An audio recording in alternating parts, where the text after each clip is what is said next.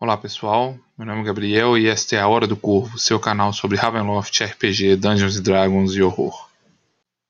Hoje vamos explorar a história de Blaustein, uma ilha do Mar das Mágoas, marcada por infortúnios e tragédias matrimoniais de seus amaldiçoados governantes. Mas primeiro, alguns breves esclarecimentos. Antes de começarmos a explorar o Mar das Mágoas, nossas explorações pelas brumas se deram pelo núcleo de Ravenloft e passaram por domínios que já haviam sido abordados em romances, aventuras e principalmente nos Ravenloft Gazetteers, livros que trazem informações detalhadas sobre os domínios e seus lords sombrios. Até então, mantive um cuidado em apresentar Ravenloft em meus vídeos, levando em conta apenas fontes oficiais. Contudo, no caso de Blaustein e outros domínios não cobertos previamente pelos Ravenloft Gazetteers, pretendo expandir estas fontes de informação. O domínio de Blaustein apareceu pela primeira vez no suplemento Dark Lords e posteriormente no conto Sight and Sound, no livro Tales of Ravenloft. Depois dessas primeiras aparições, o domínio recebeu apenas menções no livro Domínios do Medo e no Ravenloft Campaign Setting da terceira edição. O domínio seria abordado em um dos gazetiers da terceira edição, focado no Mar das Mágoas. Mas, infelizmente, a licença da White Wolf para o lançamento de livros para o cenário chegou ao fim, e estes livros não foram escritos. A comunidade de fãs de Ravenloft não deixaria o cenário apodrecendo no esquecimento. O site da Fraternity of Shadows, o mais conhecido e organizado site de fãs do cenário, tem publicado netbooks que dão continuidade à proposta dos Gazetiers, explorando a fundo os domínios do medo. Alguns destes livros exploram o mar noturno ou o domínio de Souleng e os aglomerados de Zerisha, por exemplo. E já há algum tempo eles têm desenvolvido um gazetier para o Mar das Mágoas. Embora o gazetier para o Mar das Mágoas ainda não esteja finalizado como um único livro, algumas de suas passagens descrevendo alguns domínios já foram publicadas por seus autores nas revistas Quote of the Raven.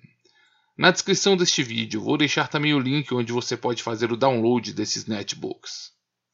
Os próximos vídeos sobre Blaustein terão como base o material oficial e o artigo sobre Blaustein escrito por Joe Peckin. O artigo sobre Blaustein foi publicado como um preview do Gazeteer do Mar das Mágoas, e é possível que o texto final sofra alterações quando da publicação final do Gazeteer. Preparados? Em nossa viagem pelo Mar das Mágoas, a bordo do navio Pelicano Negro, seguimos com o destino da ilha de Domínia para buscarmos pelo paradeiro do Dr. Rudolf von Richten. Nossa próxima parada pelo caminho é a ilha de Blaustein, onde nossa embarcação tem alguns negócios a tratar, e vai desembarcar a jovem Anne Garnier, a noiva de Lord Raoul Morel, o infame Barba Azul. O capitão da nossa embarcação nos incumbe de cumprir o último pedido do falecido irmão de Anne, para investigar o Sr. Raul Morel e assegurar que o trágico destino de suas falecidas esposas anteriores se deu em decorrência de tragédias e infortúnios inesperados, e que sua irmã estaria segura neste futuro casamento. Em débito com o capitão Howe, nós aceitamos a incumbência e descemos nas perigosas docas do porto de Raiz, como parte da comitiva de N. Sob a proteção do Lorde Barba Azul, um de seus emissários nos guia até uma estalagem de reputação duvidosa, e na taverna começamos nossa investigação. Cedendo algumas poucas moedas que possuímos, encontramos alguns ébrios dispostos a soltar a língua e nos revelar mais sobre a história de Blaustein.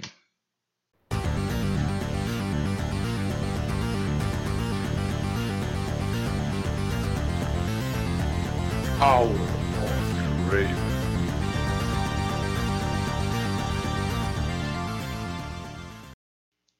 Estudar a história de Blaustein é uma tarefa praticamente impossível. Sua população é composta de imigrantes vindo de diversas partes, e os piratas e criminosos que lá residem são quase todos analfabetos.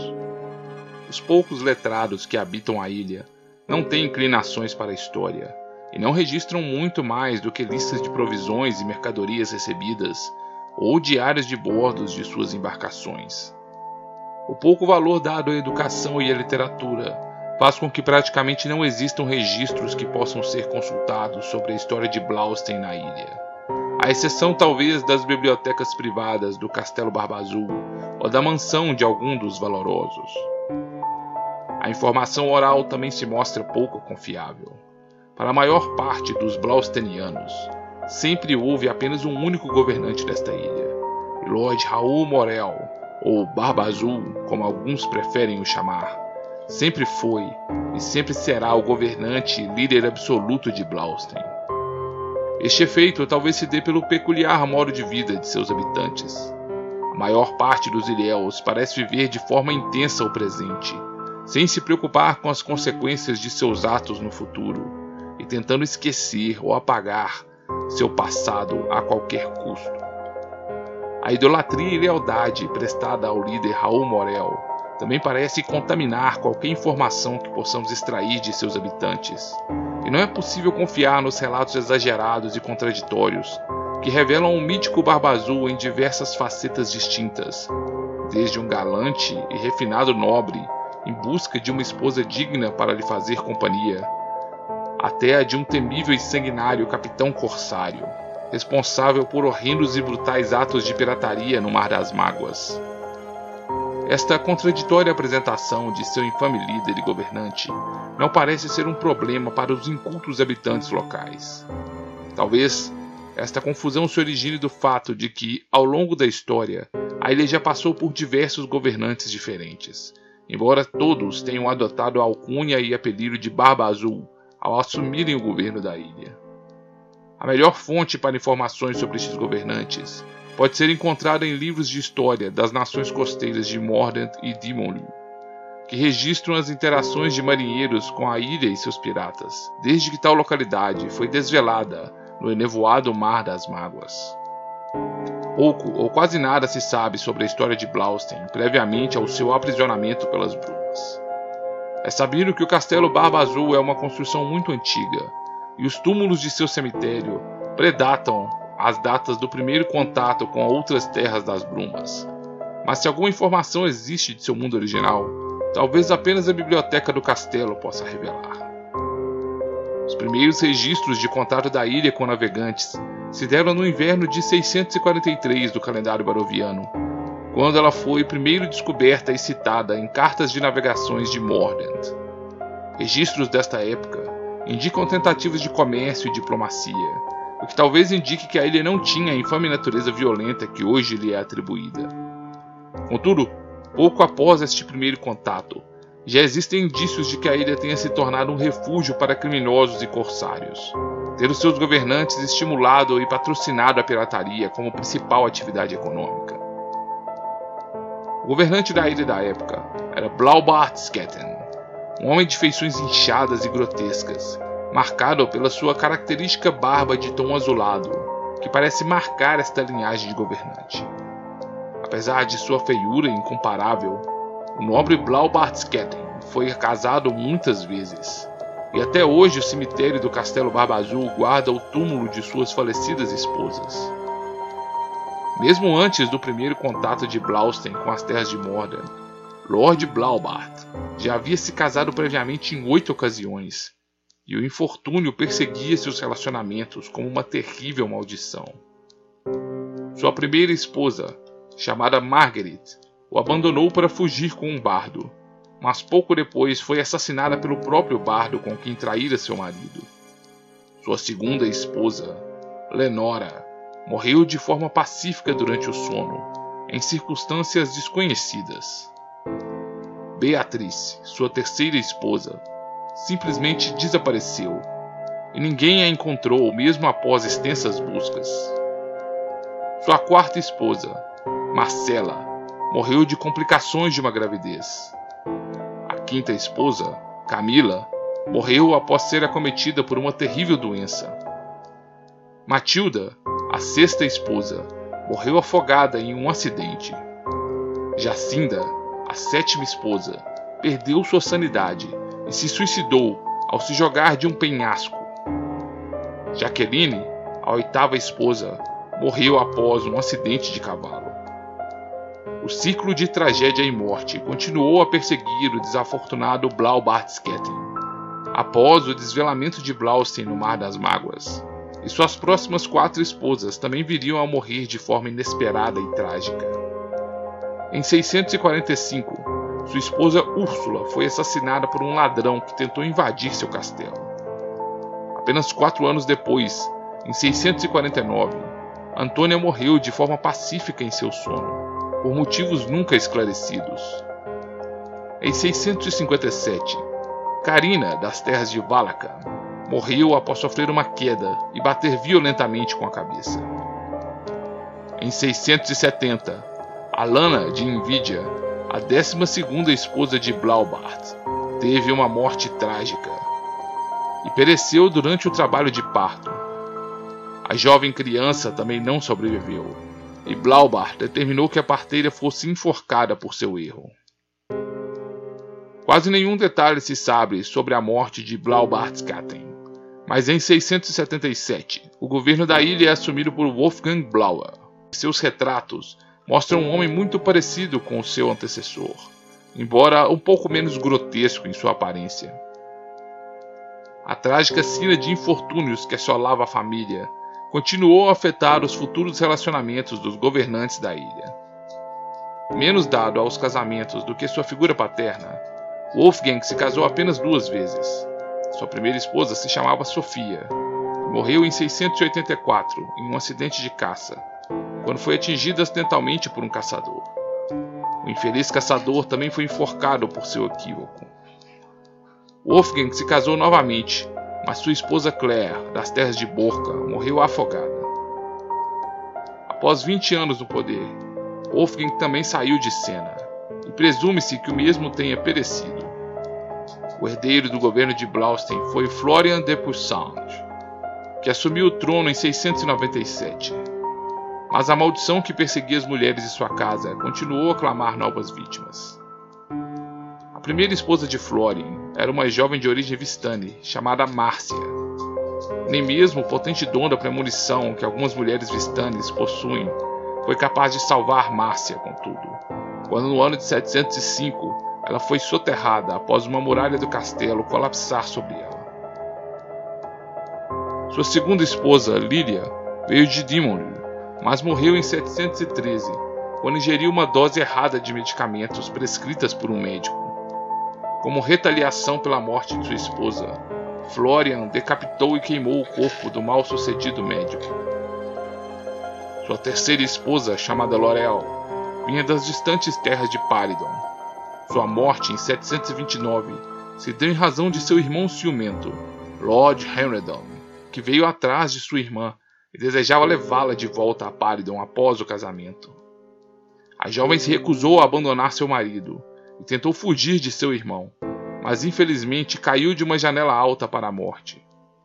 O destino de Lord Henredon é desconhecido mas acredita-se que Florian tenha lhe infligido castigos terríveis ao cunhado pela morte de sua esposa. Em 735, Lord Florian sai silenciosamente de cena e em seu posto assume o atual governante Raul Morel. Mas apesar de feições menos grotescas de sua linhagem familiar, ele não parece ter se livrado dos infortúnios e tragédias que perseguem seus ancestrais. Sua primeira esposa, Annabelle, veio de Dimon, mas morreu em 743, envenenada após ser picada por uma serpente. Poucos anos depois, em 751, sua segunda esposa Coleta, também de Dimonlu, morreu de forma trágica de pneumonia.